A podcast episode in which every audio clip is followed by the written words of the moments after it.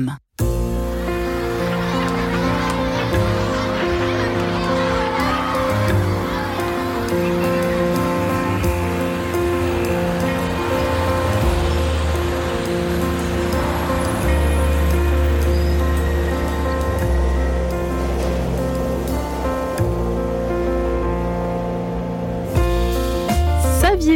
vos enfants ont des capacités d'apprentissage fulgurantes Non seulement ils apprennent vite, mais ils retiennent des informations à une cadence plus élevée, de quoi rendre quelques adultes jaloux d'ailleurs. Des neuroscientifiques de l'université de Ratisbonne en Allemagne et de l'université Brown aux États-Unis viennent de le prouver aujourd'hui. Sauf que voilà, depuis plus de dix ans maintenant, un peu plus de dix ans, eh bien, nous entendons de plus en plus parler d'une guerre pour la concentration.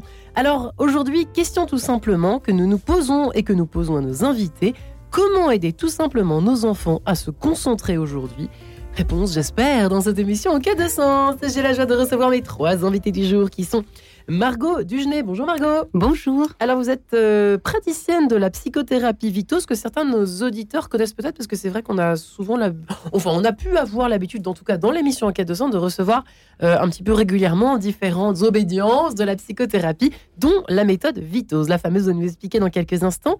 Euh, l'objectif de votre on peut dire quoi de votre cabinet Mhm. c'est d'accompagner les notamment les enfants, on en parle aujourd'hui et les adolescents pour s'approprier des outils pour se sentir mieux au quotidien. Alors, on pense aussi euh, aux adultes qui, qui, ont du mal à se concentrer. Mais aujourd'hui, nous parlons des enfants. Euh, à côté de vous, Camille Chenal. Bonjour Camille. Bonjour. Alors, de votre côté, vous êtes sophrologue, spécialiste justement euh, des enfants et des adolescents. Vous êtes spécialiste notamment de la question des addictions, les troubles de l'apprentissage. Vous avez publié un ouvrage Cultiver son attention et sa concentration avec la sophrologie, 60 exercices pour lâcher prise et doper son efficacité. Euh, c'est paru aux éditions Erol euh, il y a quelques temps. Et puis enfin, Marc-Olivier Séphia. Bonjour monsieur. Bonjour Marc-Olivier. Bonjour, Bonjour monsieur. Je ne sais pas pourquoi je vous appelle monsieur, parce que vous êtes le seul. Très monsieur, très volontiers, comme vous voulez. Vous êtes responsable de la pédagogie de l'attention à l'école de l'attention que vous avez créée, n'est-ce pas? C'est bien ça? Et à l'ILFM notamment. Et à l'ILFM. Vous êtes un peu un chercheur, hein, un chercheur de l'attention. De J'essaye. Hein, tout ce qui et touche, concerne et un praticien euh, visiblement chevronné, parce que quand on voit votre page, euh, en tout cas votre, votre site internet, c'est vrai que on sent que c'est une question qui vous tient à cœur, à cœur en tout cas.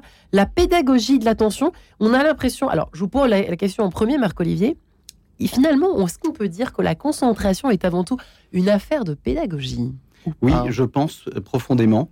Parce que c'est relié en tout cas. Je pense qu'aujourd'hui, ce qui manque le, principalement aux élèves, c'est de percevoir les élèves et les enfants. Moi, je reçois, j'ai des, élèves dans mes classes, évidemment, euh, dans le public, mais j'ai aussi des élèves en soutien.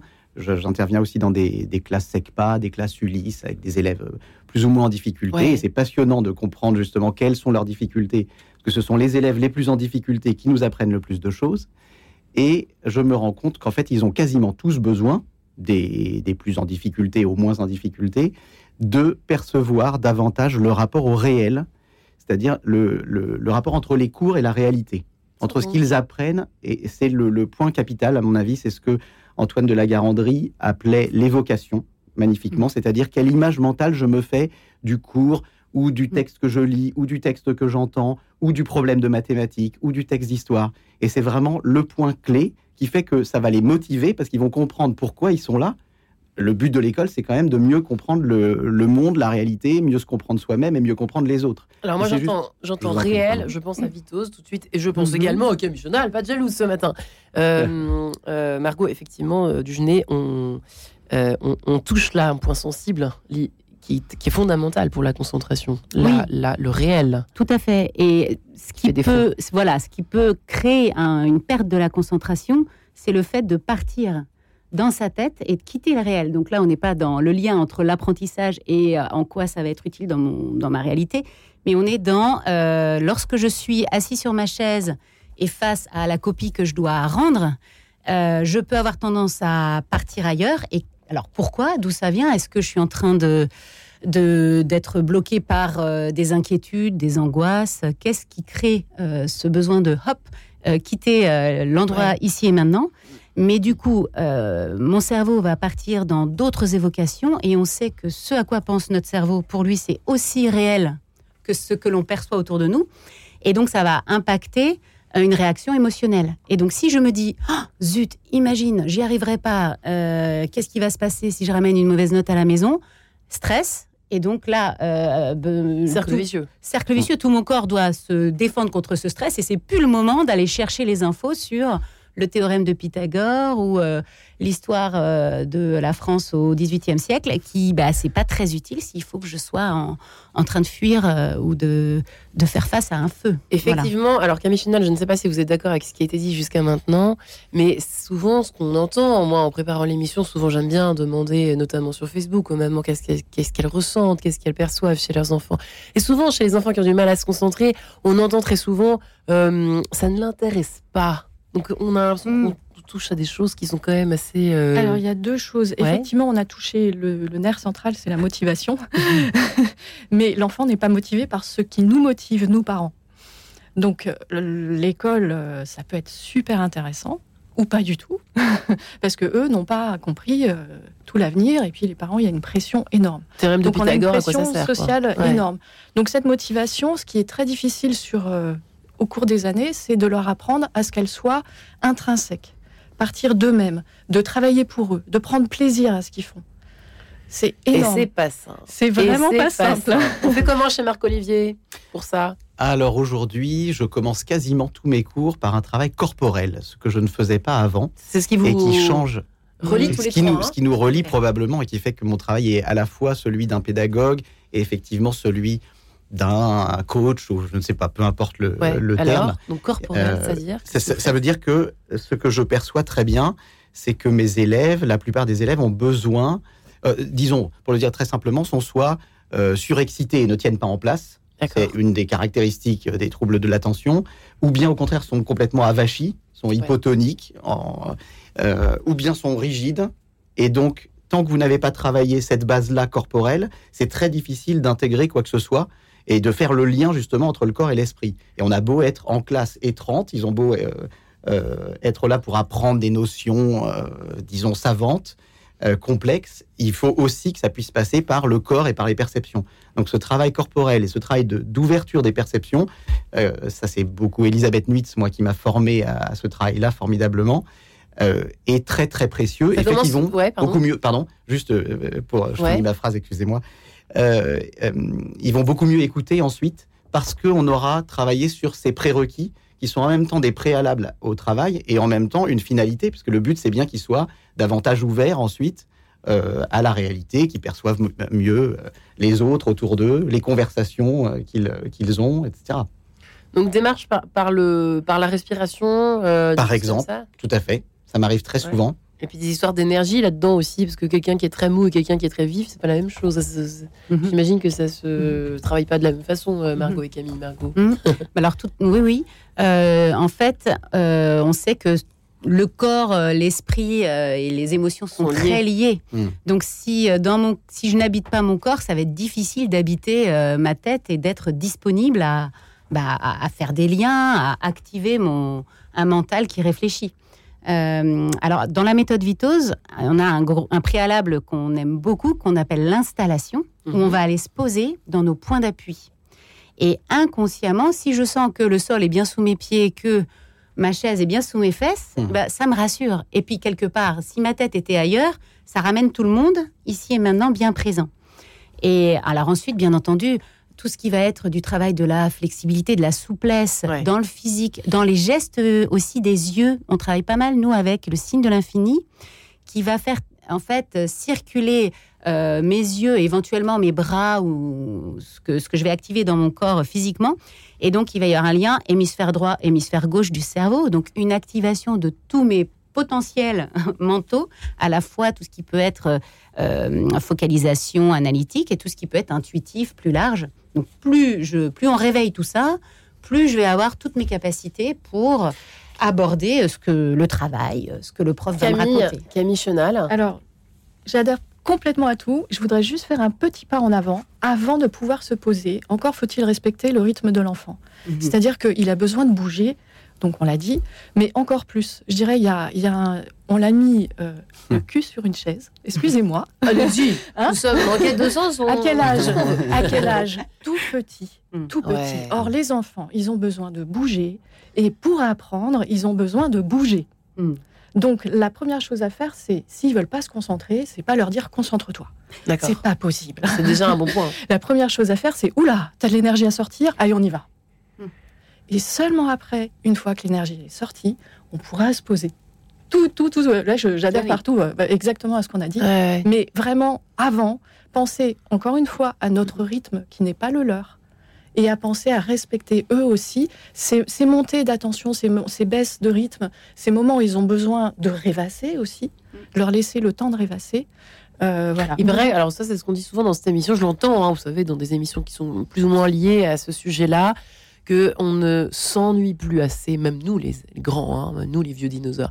Les enfants, on ne les laisse pas assez s'ennuyer. C'est très important pour la construction psychique et mentale de la formation, enfin de, tout le, câblage, si je puis dire, du cerveau. Vous êtes d'accord, Marc-Olivier? Tout à fait. Et pour prendre un exemple très, très concret, de, difficultés, par exemple, d'attention en écoute de texte ou en lecture. On va prendre l'exemple de la lecture, la manière hein. dont ça se traduit, par exemple. C'est très, très flagrant. Et il y a des moyens très simples, de, à mon avis, d'y remédier dans beaucoup de cas. Peut-être pas 100% des cas, mais dans énormément de cas. C'est qu'il faut revenir à ce que c'est que la lecture, par exemple, si on prend cet exemple-là, très concret. La lecture, c'est je euh, tiens une feuille entre mes mains, je suis un texte du doigt, je vois des signes écrits, ça veut dire qu'il faut que je les vois suffisamment précisément, donc que ma vue consciente a été suffisamment travaillée, parce que tous les, toutes les perceptions se travaillent, se développent, rien n'est rien n'est inné chez l'être humain, tout est là en potentiel, mais tout doit être développé. Donc il faut que je lise ces signes, donc que je les vois bien. Il faut ensuite que je puisse les dire, donc il faut que ma parole aussi soit suffisamment libre, suffisamment développée, etc. Il faut donc aussi que je puisse m'entendre, donc que l'écoute ait été travaillée par des exercices de rythme, des exercices de chanson, etc., etc. Et puis il faut que ce que j'entende, je puisse l'imaginer, me faire un film. Moi, j'ai beaucoup de, on peut dire se faire un film ou se raconter l'histoire, ou euh, imaginer la scène, c'est différentes manières de, dire la même chose, c'est-à-dire euh, si je leur lis, euh, s'ils lisent un texte, je me souviens d'une élève par exemple qui avait lu la phrase suivante. Je vous donne juste une phrase pour avoir un exemple très concret. dans des enquêtes de l'inspecteur Lafouine, je ne sais pas si vous connaissez, ça c'est remarquable, c'est un instituteur qui a inventé ça, des enquêtes policières.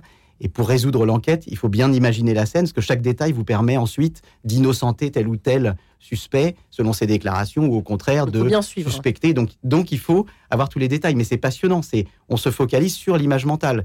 Comme euh, vous le disiez tout à l'heure, on ne se focalise pas sur le fait de se concentrer. Parce qu'un élève qui se dit concentre-toi, concentre-toi, concentre-toi, concentre-toi, hmm. bah, il va faire tout sauf se concentrer sur ce sur quoi il doit se concentrer. Donc, elle avait lu la phrase suivante le premier suspect est un noble vivant dans un vieux manoir près d'un étang. Et là, je vous l'ai dit tranquillement, lentement, pour que vous puissiez vous-même l'intégrer. Elle l'avait lu de manière très monocorde et j'avais bien, euh, au ton, on entend bien qu'ils n'y sont pas. J'avais demandé de cacher la phrase et de me dire ce qu'elle avait compris avec ces mots. Elle m'a dit c'est un vieux qui vit dans un étang. Donc qu'est-ce qu'elle a fait? Elle a fait ce qu'on, en plus, ce qu'on fait en stress, c'est-à-dire on saisit quelques informations mais pas tout. Et en plus, c'est même ce qu'on leur a appris dans certaines méthodes semi-globales, autre sujet polémique. Autre mais sujet polémique, de, mais bon. De fait, ça se pratique encore beaucoup en France. Hein, c'est plus de 90% des écoles qui pratiquent ces méthodes-là, c'est-à-dire qu'ils flashent euh, sur quelques mots outils et ils inventent une histoire. Ils délirent une histoire mais qui n'est pas l'image précise qui est demandée. Pourquoi elle avait, vous savez pourquoi les temps Pourquoi elle avait compris les temps Parce que parce que c'était un, un, noble ah qui vit dans un vieux manoir. Ah, vous voyez, je vous ai fait un petit travail de concentration. Moi, sur les manoirs. J'aurais dû. voilà. Elle était en multitâche. Elle était en multitâche. Exactement. On va en parler. Parce qu'en même temps, vous lisez le livre de votre autre invité. Je triche. Oh là, je, je suis cramée ce matin. C'est terrible. Marie-Ange, c'est très intéressant justement. Mais c'est normal, c'est pour ça. Je suis sur trois pistes, moi, vous voyez. Ça Tous les matins, c'est terrible. Ça montre que ce travail est nécessaire pour tout le monde, y compris nous adultes. C'est-à-dire, mm. qu'est-ce que c'est qu'une vraie concentration quand on lit C'est pouvoir imaginer la scène dans tous ses détails. Et si on arrive à faire ça, ça devient passionnant. La lecture devient merveilleuse. Faisons-le avec nos enfants, mais pour voir où on en est pour la concentration. Avec nos enfants et avec nos élèves. Moi, je le fais maintenant avec les élèves. Là, même les, mes élèves de SECPA. Ça fonctionne, Marc-Olivier, donc ça, fonctionne magnifiquement. Là, je viens de le faire avec des élèves de SECPA que je, vois assez peu, parce que c'est pas, euh, j'interviens juste ponctuellement. Et j'ai lu avec eux un texte, euh, une magnifique euh, nouvelle de Paul-Louis Courrier qui s'appelle Une aventure en Calabre. Il y a du suspense. Et j'ai pas eu le temps de faire le texte en entier. Parce que j'ai vraiment pris le temps de tout leur faire redire, euh, répéter, mm. répéter les, phrases après moi, puis les reformuler avec leurs mots. Et je, je, ne suis pas allé au bout. Donc je les ai laissés en plein suspense. Je les ai retrouvés un mois après. Ils m'ont dit Oh monsieur, mais il nous faut la suite. Ça fait un mois qu'on n'arrête pas d'y penser. C'est vrai que ce, mm. que, ce que j'ai évoqué en, introduction de cette enquête américaine, allemande, sur euh, le, les capacités fulgurantes d'apprentissage, c'est peut-être sous-exploité et c'est peut-être dommage, peut-être aussi pour, la, pour Madame la concentration, euh, mm. Mesdames, hein, Camille Chenal et Margot. C'est vrai que peut-être il y a des astuces très très jeunes pour pallier, pour éviter les effets. On n'en a pas encore parlé, mais je, sens que ça va tomber bientôt. Les écrans, bon, non, mais c'est quand même le drame du siècle pour, euh, pour la concentration. Il y a des avantages, mais il y a des inconvénients. Et c'est vrai que peut-être que plus, plus tôt c'est, mieux c'est, quoi, pour euh, pratiquer. En fait, il faut laisser le temps à l'enfant, tout petit, oui. d'observer. C'est fondamental. Je sais qu'on s'énerve quand il est devant le camion poubelle à regarder la bouche ouverte. Alors moi, comme elle a 17 mois, que c'est ma première fille, ça va venir. Comme ça, ça va venir. Bon là, pour l'instant, c'est vous. Son objet de focalisation, c'est vous. Ah non, mais aussi les euh, choses euh, qu'elle voit. Hein. Voilà. dire que le camion aussi passe. Mais hein. euh, il faut leur laisser le temps. Alors c'est très très dur, mais il faut leur laisser le temps d'observer dans tous ces infimes détails. On est sur aussi la méthode Vitose. Hein. Ouais, ouais, c'est très important parce que après, on, on les, il faut, il y a une certaine efficacité notamment dans l'apprentissage. Et euh, bah, tous les petits chemins, tous les détours sont pourtant bons à prendre. C'est mm. très important. Ça veut dire qu'en fait, nous n'avons pas de neurobio avec nous, logis, pardon. En revanche, c'est vrai que les, le, le fait de laisser l'enfant observer, il se passe dans son cerveau une, la, mise en place d'un circuit de raisonnement, c'est ça? D'observer les détails du camion de poubelle, par exemple. Euh, euh, ce voilà, d'observer un phare, un bout de, une partie du camion, etc., des petits détails. Et paf, paf, paf, il y a une espèce de carte. C'est ça qui est en, en fait. C'est comme si vous, vous écriviez une carte à l'intérieur de votre cerveau, mm. avec tous les détails, avec tout. Donc c'est vital en fait. C'est ce que vous êtes en train de nous dire. Mm. C'est vrai. Avec tous les sens. D'accord, Marco? Moi, je suis tout à fait d'accord. Et puis on sait qu'on mémorise en sentant. C'est grâce aux sensations que mon cerveau mémorise. Ah oui, c'est prouvé. Donc, euh, si euh, je réfléchis à ma journée d'hier, euh, les moments où je n'ai pas été présente à mon corps, je risque de ne pas les retrouver. Euh, oh, voilà. Mais oui. Donc du coup, ce qui va donner de la qualité à l'instant présent, c'est le fait que je vais pouvoir le sentir, être présente dans mes dans mes sensations auditives, Donc visuelles, ça marche pour les leçons. Ça marche mais pour, les, leçons. aussi. Et en effet, plus on va, plus on aura acquis justement une une représentation du monde avec nos cinq sens enfants, plus on aura bougé, plus on aura senti, écouté. Mhm. Parce que dans le camion poubelle, il y a le bruit, il y a peut-être l'odeur, bah si la fenêtre est ouverte, il y a euh, évidemment le visuel, il y a euh, la sensation de taille par rapport à ma taille, enfin j'en sais rien, mais tout mm. ça, ça va impacter tous mes sens. Et puis la fois d'après, voilà, quand je vais repenser à un truc qui fera un lien avec ça, ça va réactiver euh, justement ces souvenirs de, qui sont liés à mes différents sens. Et ben, en méthode Vitose, on appelle ça notamment l'appel d'état. On peut se replonger dans un souvenir. D'accord. On rappelle l'état dans lequel on se sentait grâce au rappel des cinq sens euh, qui, de ce que j'ai capté avec mes sens dans ce, à ce moment-là. Je vais forcer faire un, tour par la méthode Vitose. Après, j'irai voir Camille Chenal. et après, j'irai voir avec ma fille qui a des problèmes de concentration. Alors, après, les cours d'histoire. Il y a quelque chose qui est important aussi qu'on a dit, euh, qui, euh, qui parle du repos du cerveau, notamment. Oui. parce qu'on ne peut pas faire travailler un repos, un cerveau fatigué. Voilà. Hmm. Et c'est ce que c'est ce que vous disiez et que c'était important que l'enfant puisse bouger, se reposer. Et en fait, on sait que le cerveau ne peut pas penser, être en émissivité, c'est-à-dire euh, voilà toutes ces, tous ces mouvements mentaux qui sont du domaine de la pensée, du jugement, euh, du, de l'anticipation, de, du ressassement de ce que j'ai vécu, etc. Ça, ça s'appelle l'émissivité. Mon cerveau ne peut pas être émissif et réceptif à la même seconde. Donc si je sens que la table est froide sous mes mains, ou si je sens, hop, la chaise sous mes fesses, le moment où je sens, je ne pense pas. Hmm. Donc avant, c'était du bon sens. Nous vivions sans cesse dans cette hmm. alternance sensation-pensée. Maintenant, ben, avec les écrans, avec euh, un mode de vie assez, euh, assez stressant, je suis, euh, voilà, nous sommes essentiellement dans un mental qui pense, qui émet, et puis qui peut s'inquiéter, et puis qui peut ressasser. Qui émet. Qui est en émissivité, plus qu'il ne reçoit, Plus qu'il ne reçoit. Pourtant, il reçoit, pardon, je vais me faire gronder parce que c'est la pub. Donc euh, on en parle après, excusez-moi.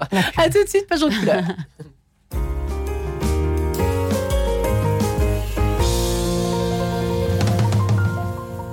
Rencontre. Bonjour, c'est Marie-Leila Coussa. Rencontre, c'est tous les jours à 10h, un quart d'heure pour découvrir une nouvelle personnalité. Qu'ils soient artistes, prêtres, entrepreneurs ou étudiants, ils nous racontent leur parcours, leurs projets et ceux qui les animent. Rencontre, c'est tous les jours à 10h et 18h15. Savez-vous que la Vierge Marie est apparue à des enfants en Inde? Le savez-vous? On la nomme Notre-Dame de la Santé pour ses nombreuses guérisons pour la journée mondiale des malades. Venez prier Notre-Dame de la Santé et trouver la quiétude dans le cœur de Marie, vendredi 17 février à l'église Saint-Sulpice. 18h45 messe, présidée par Monseigneur Emmanuel Toit, prière pour les malades, procession, témoignage, vendredi 17 février, église Saint-Sulpice. Radio Notre-Dame, les auditeurs ont la parole. J'écoute euh, Radio Notre-Dame parce que c'est une radio qui donne du sens à l'actualité. Le matin, quand j'allume la radio, n'importe quelle radio, globalement, les nouvelles sont mauvaises. Et chez Radio Notre-Dame, on a une tonalité différente, on a un angle différent. En fait, la question de la foi et la question de l'espérance, véhiculée à travers toutes les émissions de Radio Notre-Dame, me permettent, à titre personnel, hein, de ne pas être complètement désespéré sur le monde. Pour soutenir Radio Notre-Dame, envoyez vos dons au 6 boulevard Edgar Quinet, Paris 14e ou rendez-vous sur www.radionotre-dame.com. Merci. En quête de sens, Marie-Ange de Montesquieu. Comment aider nos enfants à se concentrer aujourd'hui en 2023 Pas facile, euh, me disiez-vous les uns les autres, me dites-vous régulièrement les uns les autres, les parents qui nous écoutez, même quand on est grand, hein, c'est pas facile non plus. Aujourd'hui, Marc-Olivier Séfia est avec nous, responsable qu'il est de la pédagogie de l'attention à l'école de l'attention. Margot Dugenet, qui est praticienne de la psychothérapie Vitose. Euh, être accompagné, s'approprier des outils pour se sentir mieux au quotidien, c'est l'objectif de sa mission, si je puis dire. Elle qui a publié donc deux petits cahiers, on peut le préciser Margot, euh, trois pardon, vous voyez, côté concentration, il y a eu mieux. Mon cahier Vito spécial retour au calme, donc c'est celui que j'ai sous les yeux des 4 ans. Euh, mais il y a aussi pour se concentrer qui n'est pas là mais qui existe. On est d'accord Tout à fait. Et spécial émotion. Et spécial émotion pour essayer d'aligner un petit peu les trois. Bah écoutez, ce serait bien. Camille Chenal qui est avec nous également, sophrologue RNCP. Euh, ça veut dire donc ah, c'est la, c'est le, le, logo. Le, c'est euh, comment dire l'acronyme. L'acronyme, voilà. Euh, le fait qu'on a, on a un, un, diplôme, un petit label, un petit label, pardonnez-moi. Sophrologue que vous êtes, spécialiste des troubles, notamment euh, de l'apprentissage, hein, voilà, chez les enfants et les adolescents. Cultiver son attention et sa concentration avec la sophrologie, 60 exercices pour lâcher prise et doper son efficacité. Voilà, chez Roll. Je le reprécise. Il y a un deuxième livre aussi, ah, celui que vous avez sous les mains, dans les mains c'est J'aide mon enfant. Ah, c'est pas le même. Ah bah oui, pardon, c'est pas le même bouquin. Bah, oui, donc il y en a un pour les adultes, un pour les enfants. C'était la, la réédition. Donc j'aide mon enfant à être euh, attentif. C'est donc l'émission du jour, complètement liée à cet ouvrage, développer la concentration avec les méthodes psychocorporelles, si chères à notre ami Marc-Olivier Séphia. Comme quoi, euh, bah, il n'y a pas mille solutions en fait hein, pour se concentrer, mesdames et messieurs. Justement, Margot Dugenet, on en parlait là, euh, juste avant de se retrouver, juste après cette page en couleur. Euh, il y a une question quand même, j'aimerais bien qu'on revienne à ce sens qu'elle a vu, puisque le regard ne fixe pas un écran comme il fixe, enfin, il, ne, ne, euh, s'intéresse pas à un écran comme il s'intéresse à, à, une page de livre. Hein.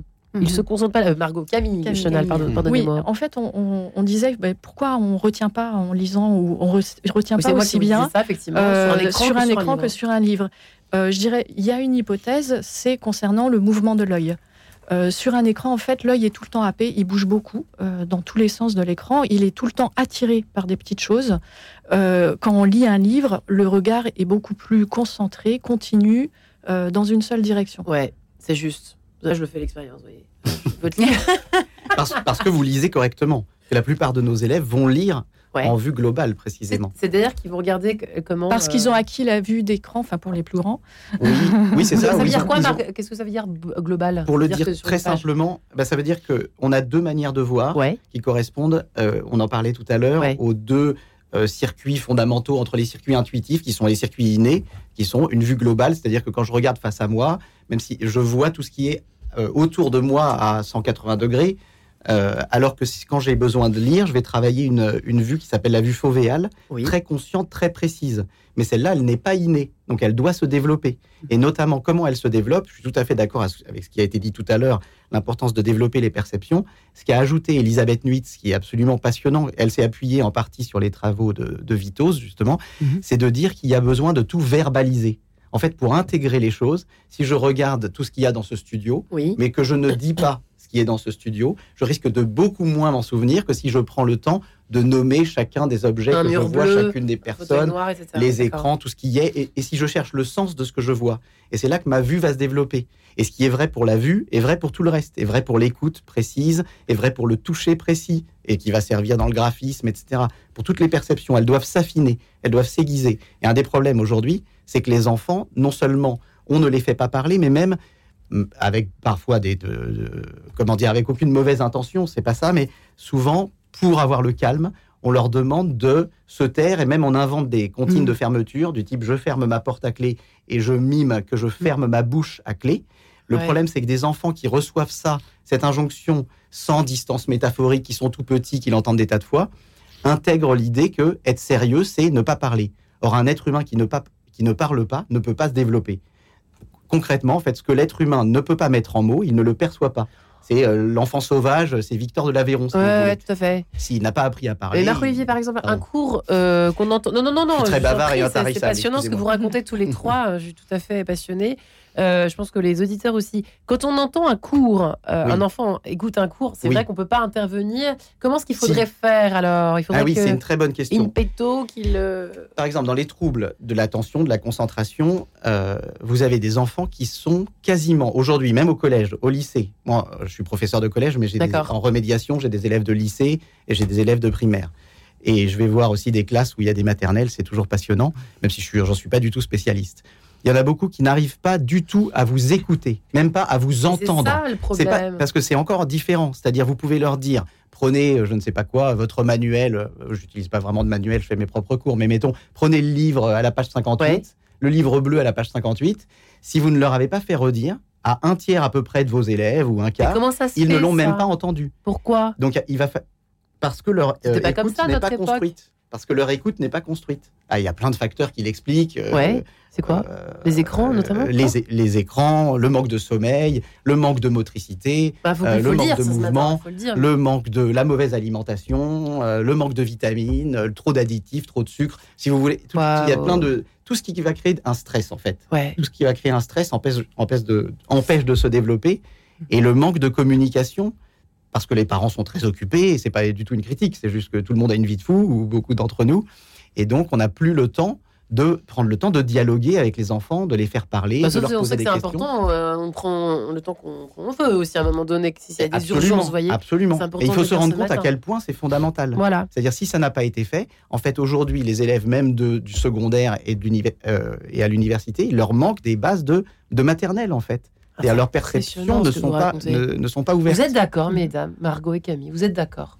Oui, moi je suis assez d'accord sur le fait que euh, il faut prendre en considération les besoins fondamentaux de nos enfants avant de leur demander euh, d'être des champions de la concentration. Et que en effet, euh, la première chose à voir, c'est est-ce qu'ils dorment bien? Donc là, les écrans sont un fléau par rapport au sommeil. Et plus ils vont grandir, plus ils auront leur propre écran, plus ça va être une catastrophe.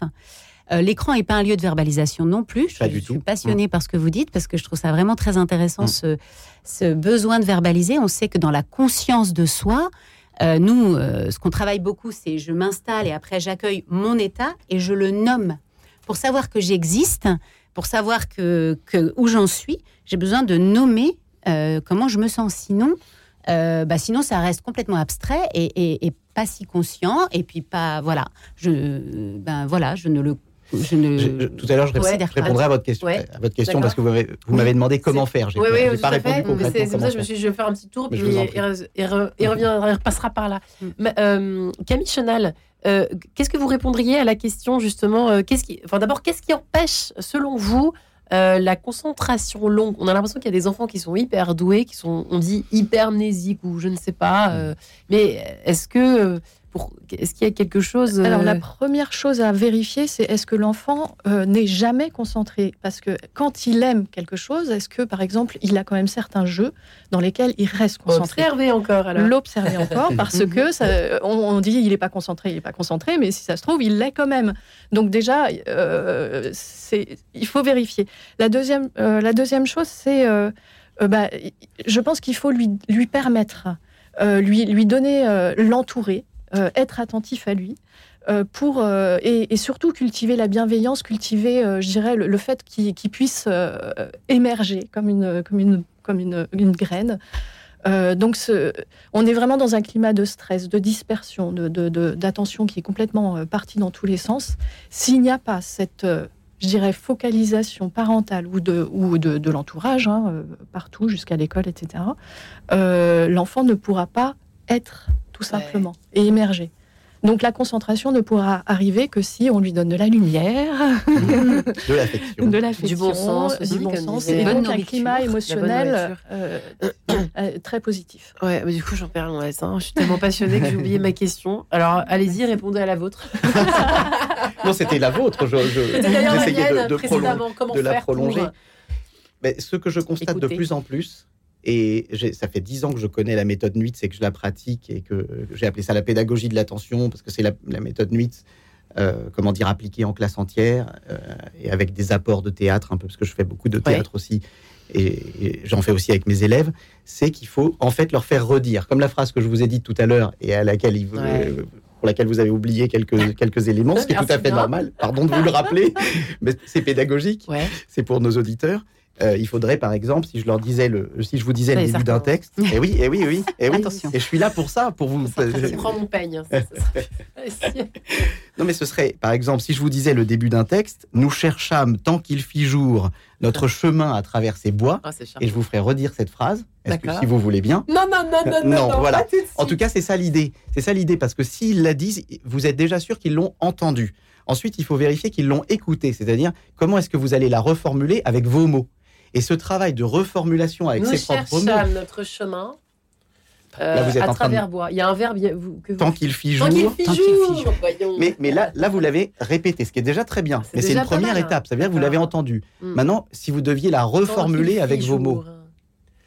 Euh, eh bien, écoutez, nous avions profité du fait qu'il fasse jour pour chercher, pour trouver notre chemin à travers bois. Voilà, ça c'est le début d'une aventure en Calabre. Euh, peu importe, ou dans, ou dans, une phrase de dictée, ce sera la même chose.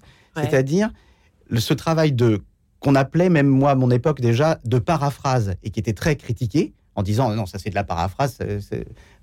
Mais en fait, ce travail est absolument fondamental dans la vie intellectuelle le fait, pour s'approprier les idées d'un auteur, il faut pouvoir les reformuler. Une vraie lecture d'un texte. que Marc-Olivier, pour les parents qui ne sont pas à l'école avec leurs enfants. Je vous en prie, je vous en prie. Enfin, je, je vous fais pour les parents et les instituteurs. Le soir, à la leçon d'histoire, à la leçon de, de, de, français, de philosophie pour les terminales, pour, pour, pour tous les âges jusqu'au bac.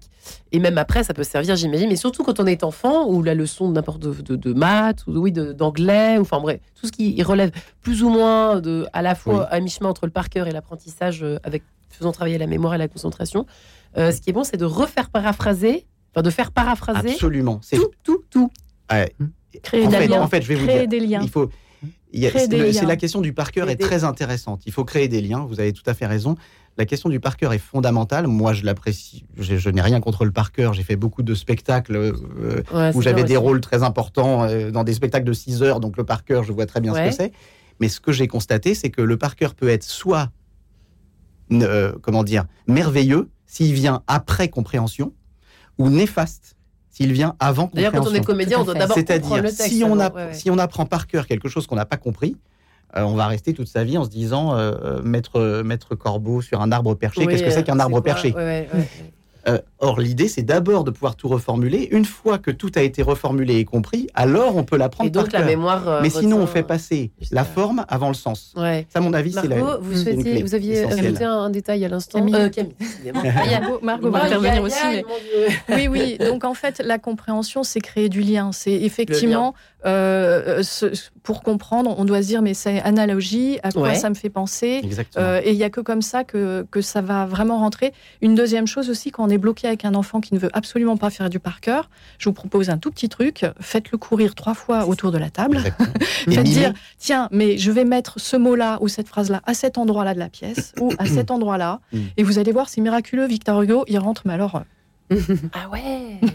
Bah dis donc, je retire. ou apprendre en faisant sauter une balle, ou apprendre en faisant des galipettes. Ça fonctionne, ça, Bargo bah, Si l'enfant, bah oui, si l'enfant a besoin de... Il va mettre son rythme, il va mettre le rythme de son corps, dans, de son mouvement, dans ce qu'il va apprendre par cœur. Ça, c'est pour le par cœur. apprendre par cœur, en silence, assis sur sa chaise, je pense que là, on est sûr... mais, ah bah on est sûr que ça marchera... Euh, euh, douloureusement. Ouais, en tout cas, oui. Voilà. Euh, pour la concentration aussi, ou pas? Parce qu'on n'imagine pas que se concentrer en faisant tomber, euh, faisant sauter une balle sur un mur ou sur un plafond, ça marche. Eh bien, si, pourquoi pas Ah, bah oui, en fait, ça dépend du besoin de l'enfant d'être. En fait, c'est ce qu'on appelle, c'est Antoine de la Garandrie qui a d'ailleurs présenté les différents modes de, de, mémorisation, mais ceux qui sont kinesthésiques, oui. ça passe par le corps qui bouge. moi, si je prépare quelque chose, je marche. Je marche, je tourne en rond, euh, si je me re-raconte avant une conférence ce que j'ai envie de, dire, je vais euh, tourner en rond et je vais m'écouter le dire, m'écouter le raconter. Et puis c'est cette fameuse phrase ce, qui se conçoit bien s'énonce clairement. clairement. Je peux paraphraser si j'ai bien compris, clac clac clac, la façon dont je vais le dire va être claire, va être nette. Et les mots pour le dire, du coup, vous et les mots seront les miens. et puis éventuellement, j'arriverai à rentrer les fameux mots euh, que le professeur a mis dans le cours et que je dois utiliser petit à petit, je vais me les approprier, mais en tournicotant autour, en, effet, en les paraphrasant. Et Juste un, dernier tout petit truc, mais vraiment euh, très très court, c'est euh, par exemple, les enfants peuvent faire la chandelle. Oui. Parce que ça fait un petit afflux du sang. Ah oui. La, chandelle, ça marche. Le cru. Montez vos pieds. C'est pas vrai, Camille. Ça marche aussi, c'est physiologique. Le fameux mouvement de yoga qui apporte un sang euh, tout neuf dans le cerveau. Voilà. voilà. le yoga, très bon pour la concentration. Bon, bah écoutez. Oui. Et, la gymnastique. Et pour associer, pardon, si, oui si vous me permettez, et pour associer à la fois ce travail corporel qui est très important pour que l'énergie circule tout simplement, pour que le métabolisme soit suffisamment haut pour que euh, l'enfant reste concentré précisément. le, ce qui est encore plus intéressant, qui peut être une étape supplémentaire, c'est de mimer la poésie ou de mimer le travail de conjugaison. Un verbe, les, élèves sont, même aujourd'hui à l'université, la plupart des élèves confondent les verbes et les noms. Ils, accordent des verbes et ils conjuguent des noms. Vous voyez, vous avez déjà vu. Euh. Donc, c'est très fréquent. Ah, Mais si vous leur faites intégrer le verbe en les, en les faisant tourner autour de la table, alors tu vas euh, à mon signal, tu vas tourner autour de la table en courant, puis tu vas sortir de la pièce, tu vas revenir en, euh, à cloche-pied, puis tu vas passer sous la table, puis tu monteras sur ta chaise, qu'est-ce que tu vas faire?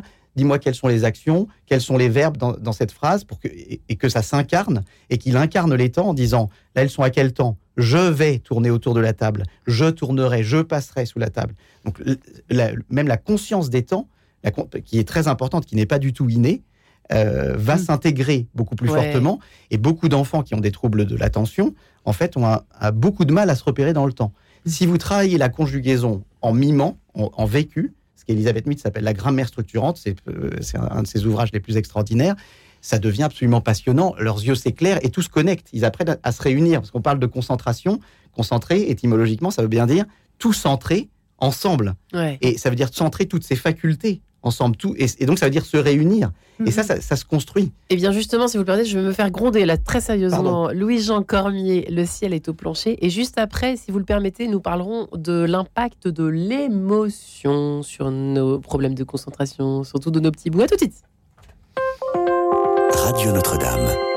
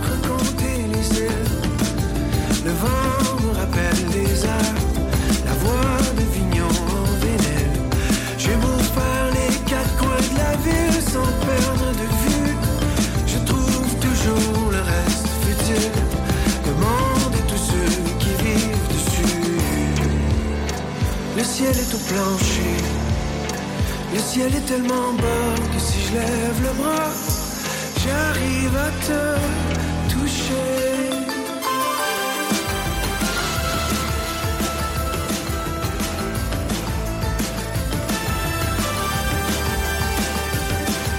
Je traverse à pied mes vieux quartiers, mes anciens châteaux forts. J'espère que les années vont faire craquer ma douleur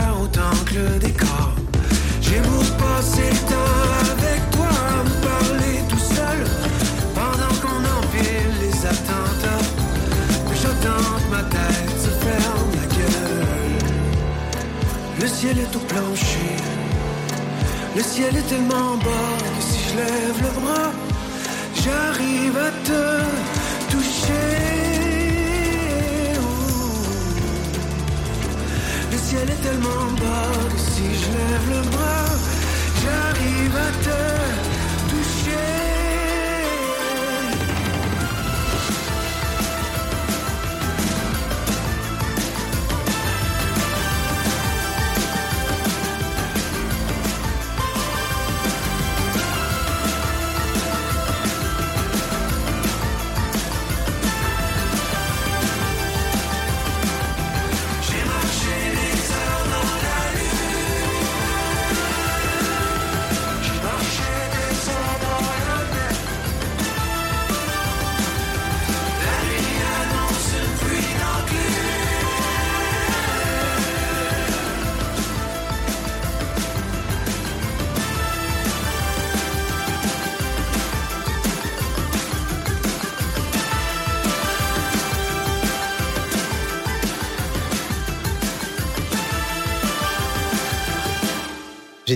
Comment aider nos enfants à se concentrer en 2023 Marc-Olivier Sefia, euh, heureusement, vous avez une certaine une bonne, forme de mémoire, on va dire, pour euh, nous rappeler ce que vous aviez, ce que vous alliez dire et que je n'ai pas entendu à l'instant. Responsable de la pédagogie de l'attention à l'école de l'attention, Margot Dugenet, euh, praticienne de la psychothérapie Vitose, pour obtenir, s'approprier des outils qui sont à retrouver d'ailleurs euh, dans vos trois cahiers. Pardon, ça fait du bruit cette affaire-là. Mon cahier Vitose, euh, donc spécial. Donc il y a la concentration, la, le retour au calme et les émotions, dont on va parler dans quelques secondes. Et Camille Chenal, sophrologue, spécialiste euh, pour l'enfant, spécialiste des enfants. J'aime pas dire spécialiste des enfants, mais bon, spécialiste en sophrologie qui s'adresse aux enfants et aux adolescents, notamment touchés par ces fameux troubles de l'apprentissage. C'est vrai que j'avais, j'allais vous poser la question à tous les trois tout à l'heure. On parle beaucoup, beaucoup du TDAH, euh, plus je sais pas quoi, euh, des troubles de l'attention en fait, hein, de l'hyperactivité. J'allais vous demander tous les trois si vous en recevez, si vous en percevez euh, l'ampleur aujourd'hui de plus, plus qu'avant, voilà, lié enfin, certainement à la question des écrans. En tout cas, Camille Chenal, je reprécise vos deux ouvrages, Cultiver son attention et sa concentration avec la sophrologie, 60 exercices pour lâcher prise et doper son efficacité chez Erol. Ça, c'est pour petits et grands. Et j'aide mon enfant à être attentif, développer la concentration avec les méthodes psychocorporelles et je me calme. Chez Erol, pff, tellement de choses à dire. Euh, Margot, ça tombe- euh, Camille Chenal, ça tombe bien parce que j'aimerais bien effectivement qu'on parle de cette question des, des émotions qui peuvent quand même perturber. Alors, les émotions, comme Camille le disait, euh, comme euh, Margot, bah, décidément, je vais pas y arriver, comme Margot le disait à l'instant, ça peut aussi être les émotions des parents sur les enfants, c'est-à-dire le stress, etc., etc. Mesdames, vous qui veut fait. répondre, peut-être euh, Tout à fait. Margot veut-elle répondre en premier Oui, bah, je veux bien répondre en premier. En Ouais. effet, si euh, l'enfant euh, eh bien, est dans un... On parlait en fait de l'univers dans lequel il se, il se développe. Euh, si il y a un- une, une ambiance un peu stressante, euh, si euh, il doit faire attention Une à aussi. hein. une pression. Alors, il y a la pression scolaire, la pression de la réussite, la pression de plaire aux parents, hein, la peur de se faire gronder ou des choses comme ça. Euh, il y a aussi la pression de, de euh, euh, l'ambiance émotionnelle pour peu que les parents traversent un moment difficile Ouais. dans leur vie, dans leur quotidien, et s'ils ne le verbalisent pas et n'expliquent pas à l'enfant que ça n'a rien à voir avec lui et qu'il peut être tranquille et que les parents s'en occupent, ben, l'enfant va inconsciemment avoir besoin de s'occuper de son parent pour rester en Hmm. Vous sécurité. en avez des preuves de ça, vous en Ah avez oui. des preuves. Vous énormément. le constatez. Ouais, je constate qu'ils prennent sur eux un rôle de protection du parent, totalement inconscient, mais qui fait qu'ils vont se soucier de choses qui ne les regardent pas, qu'ils ne comprennent pas et qui sont donc très très inquiétantes. Mmh. Et cette inquiétude est tellement importante que c'est pas le moment euh, de bah, justement de, de, de, s'occuper d'apprendre une poésie ou de s'occuper d'apprendre ses maths. Ça paraît logique. Voilà, donc il y a aussi voilà cette espèce de prérequis qui est si je veux que mon enfant puisse être disponible pour ses apprentissages, c'est important que je puisse me rendre compte moi de comment je me sens en tant que parent, qu'est-ce qui se passe dans ma vie? Et est-ce que éventuellement quelque chose pourrait l'impacter? Et comment est-ce que je peux lui expliquer, le rassurer, on n'est pas obligé de tout raconter pour que ça se passe bien. Et puis aussi, quelles sont mes attentes, quelle est la pression que je mets, que l'enfant va prendre direct dans le cœur?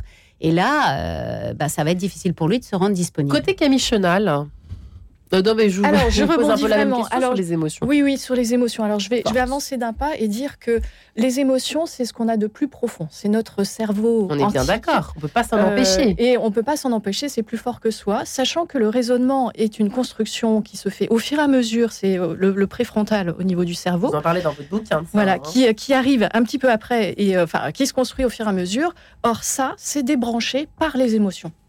Les émotions sont là, c'est complètement débranché par les émotions. Donc la peur annule complètement euh, le raisonnement, etc. Alors que euh, je dirais l'amour, la bienveillance, etc., va euh, au contraire le faire donc débrancher, en tout cas côté peur. Côté émotion, on mille fois la même leçon de géographie ou d'histoire. je sais pas pourquoi je suis branchée, ou la poésie, parce qu'il y a aussi voilà. Euh, ça ne rentrera pas. Ça ne rentrera si l'émotion euh, est en train de brouiller. Ce qui rentrera, c'est l'issue de secours. C'est où, je peux, où je peux partir, comment fuir, ou se, euh, ou soit fuir, donc c'est une histoire de, partir, soit faire le mort entre guillemets. C'est la paralysie, donc bah, je, vais rester sans mots. Soit le combat, et du coup, ça c'est beaucoup d'enfants vont être du coup dans, mm. dans, dans, dans l'opposition. On les retrouve chez Marc Olivier aussi, ces enfants-là. Hein. Absolument. Le, ça vous parle tout le stress excessif empêche de réfléchir. Et donc, et c'est un phénomène très très important auquel il faut vraiment veiller. C'est-à-dire que euh, chaque personne, à un moment donné de sa vie, enfant ou adulte, peut supporter une certaine dose de stress. D'accord. Pas plus. Si c'est au-delà, il va euh, arrêter de penser, il va passer en mode survie. C'est tout à fait normal. C'est bien, il faut survivre, c'est une nécessité, mais c'est pas le tout de la vie. Et surtout, si on veut pouvoir vraiment réfléchir, eh bien, il faut être suffisamment calme et suffisamment détendu. À l'inverse, je, dirais, j'ajouterais un élément qui est important aussi, c'est qu'il ne faut pas trop psychologiser. C'est-à-dire, parfois, il y a des difficultés scolaires, et on se dit l'enfant a des difficultés scolaires parce que sans doute dans sa famille c'est compliqué. Et si on va le questionner là-dessus, on va aussi le euh, comment dire l'enfermer. On risque mhm. de l'enfermer aussi là-dedans. Ce qui est important aussi à comprendre, c'est que plus on va travailler ces circuits conscients, le fait de euh, mettre en mots ce que l'on perçoit, le fait de réfléchir à ce que l'on fait, de redire, justement parce qu'on va se concentrer sur euh, un beau texte. Euh, en dictée, un beau texte en lecture, un problème de maths. Mais les soucis, on va aussi les mettre à distance. Ah, c'est ce que j'étais en c'est une sorte de fuite sympathique, quoi, une rêverie et pas seulement de, quoi. Pas seulement de, pas seulement de fuite, parce que c'est aussi apprendre dans la vie que même les émotions qui me débordent, en fait, je peux apprendre à les nommer et à les mettre non pas à distance, pas pour les nier, mais pour dire, mhm. pour les observer un peu plus objectivement, sans me laisser complètement déborder. déborder. Et ça, c'est un travail qui se fait aussi en apprenant justement à, nommer ce qui se passe, aussi dans une analyse de texte, en nommant les émotions des personnages, qu'est-ce qui se passe, pourquoi ils réagissent de cette façon, etc. Euh, est-ce qu'ils surréagissent, est-ce qu'ils surinterprètent? Justement, c'est le, le, cas. Est-ce que vous avez, avez l'impression que vous donnez le goût de lire, vous, non? J'espère. Parce, que vous avez une façon, parce que c'est vrai que si vous dites tout ça aux enfants, euh, les émotions. Ah bah tiens, regarde euh, ce personnage-là, il ressent la même chose que, que toi, peut-être, je sais il, pas. Il me semble que la littérature, c'est fait pour ça, c'est mm. fait pour mieux comprendre le monde et mieux comprendre les, les, êtres humains. C'est beaucoup plus réel qu'on le dit, en fait. Absolument, c'est très réel. C'est même ça va même encore plus loin que ça, je pense, c'est que en fait, l'être humain n'a pas accès immédiatement au réel. Mm. Pourquoi? C'est une longue question, parce que ça date du péché originel, diraient certains. Euh, en tout cas, il n'a pas accès immédiatement au, réel, et donc il faut l'aider à construire ce rapport au réel. Et plus on, ouvre les enfants au réel, plus il y a de joie. Et là, ces, ces émotions-là, elles deviennent positives, elles portent l'apprentissage et ils n'ont qu'une envie, c'est de revenir typiquement. Mhm. Pardon. Je, non, non, non, non, parce que j'ai une question. Je, je, sens le trop qui passe, qui passe et qui galope, et j'ai encore mille questions à vous poser. Margot et Camille, euh, euh, je pense aux parents qui nous écoutent. J'en connais certains justement précisément qui vous posent cette question ce matin. Euh, voilà, j'ai un garçon parce qu'on sait le nombre, on connaît le nombre de garçons qui rament un peu à l'entrée en, sixième, voilà, euh, ils sont pas idiots du tout, mais c'est juste que voilà, ils ont autre chose à faire et à penser. On sait pourquoi, on sait comment ça se passe. Qu'est-ce qu'on peut faire? Est-ce que c'est une question Il faut se mettre en colère? Est-ce qu'il faut euh, euh, Qu'est-ce qu'il faut faire? Alors là, vous passez votre bâton, votre relais à. non, mais je me dis, c'est tellement vague, enfin grand comme situation. Il y a il n'y a pas une réponse toute faite. Ce que disait Camille et, qu'on disait tout à l'heure, il y a à prendre en compte toute, euh, bah voilà, toute euh, la globalité de l'enfant. On verbalise sa situation. Il dit bah oui, exactement. Ans, euh, et t'en as marre de tout. tu veux pas apprendre. Voilà. Et puis il y a cette question de motivation. Il y a cette question aussi de comment ça se passe dans sa classe avec ses professeurs, parce qu'en effet, comment créer un climat de sécurité au collège au lycée, ben, c'est hyper important de la part euh, de, des professeurs et euh, des, des, proviseurs, des CPE. Il y a vraiment quelque chose, un beau travail qui se fait et qui permet justement de laisser de côté euh, d'autres d'autres problématiques et d'être disponible pour les apprentissages. Si cet enfant-là n'a pas envie d'aller en cours, bah, qu'est-ce qui se passe? On peut faire marcher la carotte et le bâton ou pas? Enfin, En tout cas, la carotte à dire si, écoute, si tu améliores tes résultats, tu auras ça. Bah, ça dépend du profil de l'enfant. Ça dépend du profil, mais c'est ça, complètement. Ça quand même. Ça pourrait se faire. Ça pourrait se faire de valoriser, de dire, euh, regarde, euh, tu seras si, si tu, tu, te donnes, euh, tu fais un effort. En fait, il y a une problématique parfois de de, de, l'accès à faire un petit effort. Et il peut y avoir aussi, j'ai trop peur de rater, donc je préfère même pas essayer. Alors le pourquoi du comment, ça vient là parfois, euh, hein, il y a plein plein de raisons. C'est pas du tout la même situation, on est bien d'accord. C'est deux situations. les parents sont pas, ils connaissent quand même leurs enfants, j'espère en tout cas. Ah, parfois, ils peuvent ne euh, pas se rendre compte que l'enfant est tellement tétanisé à l'idée de rater qu'il préfère ne même pas essayer. Il va se mettre en posture molle d'échec, de voilà, de pré-échec ou de en fait, j'ai pas raté, c'est que j'ai pas voulu le faire. Ouais, ouais, ouais. En fait, non, j'ai pas raté, j'ai pas travaillé, donc euh, j'ai deux, euh, c'était prévu. Voilà. Voyez Alors que si je travaille et qu'en plus je rate, euh, comment je vais me sentir? Et donc là, on parle de l'estime de soi. Hein, de se dire je reste quelqu'un de génial, même si je rate, je suis une merveille. Et les parents quoi que je fasse, et eh ben de, dire ça, favoriser qu'ils sont une merveille. Et vous parliez, vous nous demandiez juste avant, est-ce que c'est bon de jouer aux jeux de société avec nos enfants, etc. Ben voilà, si je montre à mon enfant qu'il est précieux pour moi que de passer du temps avec lui, qui est un des langages de l'amour important, eh ben j'aime ça. Eh ben voilà, euh, comment renforcer l'estime de soi de notre enfant pour qu'il se sente bien et qu'il ose bah, tâtonner, se planter un peu et se dire je reste quelqu'un de bien et je recommence et je réessaye. Oui, alors le parent n'est pas toujours le meilleur. Donc quand on joue aux jeux de société, on est tous à, peu près à la même échelle. donc c'est assez amusant justement de, casser euh, ce rôle-là. Mm. Euh, en fait, la base, c'est d'augmenter les capacités. Donc, féliciter, bien sûr. D'accord. Euh, mais pas, euh, pas mécaniquement. C'est mm. d'être sincère et de s'y intéresser. Il y a beaucoup de parents qui, allez, qui se débarrassent, va faire tes devoirs. Ouais. Par contre, si vous dites, au fait, t'as fait quoi aujourd'hui? Oh, C'était super Mais attends, moi, je le sais même pas, raconte-moi. Ça n'a rien à voir. Donc en fait, euh, on a déjà nous notre propre histoire par rapport à l'école qu'on transpose sur l'enfant. Ça c'est sûr. Et en plus, mm, bah, mm. on n'a pas aimé, etc., etc. Donc on, le laisse face, on se débarrasse de ses devoirs. Bon, je demande pas à tout le monde de faire les devoirs avec ses enfants parce que c'est pas forcément évident, mais en fait, avec un tout petit peu de curiosité, euh, bah, nous aussi on va apprendre quelque chose et notamment cette relation. Eh bien, écoutez, ce sera le mot de la fin, chère amie, chère Margot. Merci pour votre ponctualité, Margot Merci à vous. Camille Chenal, oui, Camille d'ailleurs, Chenal, pardon. Et Marc-Olivier Sefia, vos ouvrages à retrouver sur la page de l'émission. Merci à vous trois. Merci. Retrouvez le podcast de cette émission sur le www.radionotre-dame.com.